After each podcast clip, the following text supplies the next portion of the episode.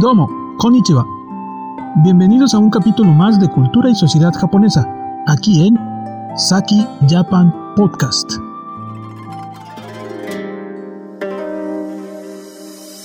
La cultura y sociedad japonesa tiene aspectos muy particulares en su dinámica, ya que hay una gran cantidad de reglas y normas sociales que aseguran el respeto y convivencia de tantas personas.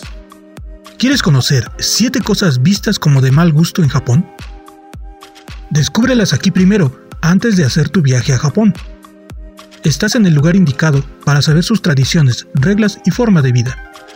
¿Estás listo? Auspiciado por Saki Japan Shop. Número 1. No quitarse los zapatos en la casa. Si llegas a una casa japonesa, prepárate para tener que quitarte el calzado que llevas puesto, porque si no lo haces, causarás un enojo enorme.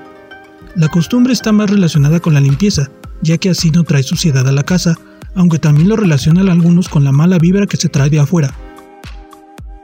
La mayoría de las veces te prestarán unas sandalias para que puedas estar con ellas mientras estás en el lugar.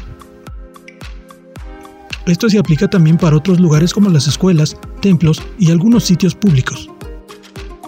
Número 2. Dejar propina. En nuestros países, el dejar propina ya es casi obligatorio y, si no se deja, hasta puede causar enojo.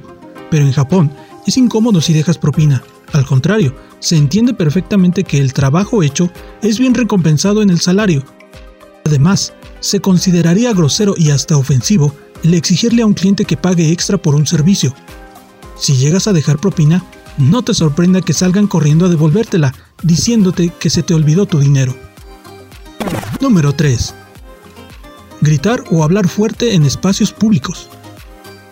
Si bien, como en todos los países, en los espacios privados como bares, restaurantes o similares hay mucho ruido, en general los espacios públicos en Japón tienden a ser muy callados, sobre todo en el transporte.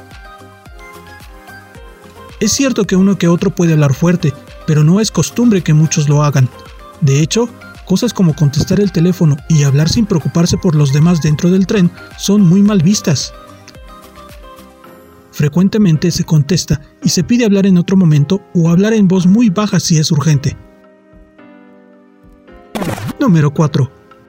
Jugar con los palillos en la comida. En Japón la comida se toma con los palillos, como nosotros con los cubiertos. Esto también exige seguir reglas de etiqueta, desde no enterrar los palillos en el arroz, ya que esto se usa en los funerales, hasta no pasarse la comida de palillo a palillo. Pero si empezaras a jugar con ellos, esto se vería muy mal y te dejaría ver como alguien sin modales. Número 5. Comer y caminar en la calle. Aunque podemos ver a una que otra persona haciéndolo, en realidad, ya que la sociedad japonesa siempre trata de ver por el bienestar de los demás, no se hace esto para no molestar a otra persona o impedir el paso tranquilo. De hecho, casi no hay botes de basura en la calle, así que debes comer rápido donde compraste tu comida y tirar la basura ahí mismo. Número 6. No respetar la privacidad.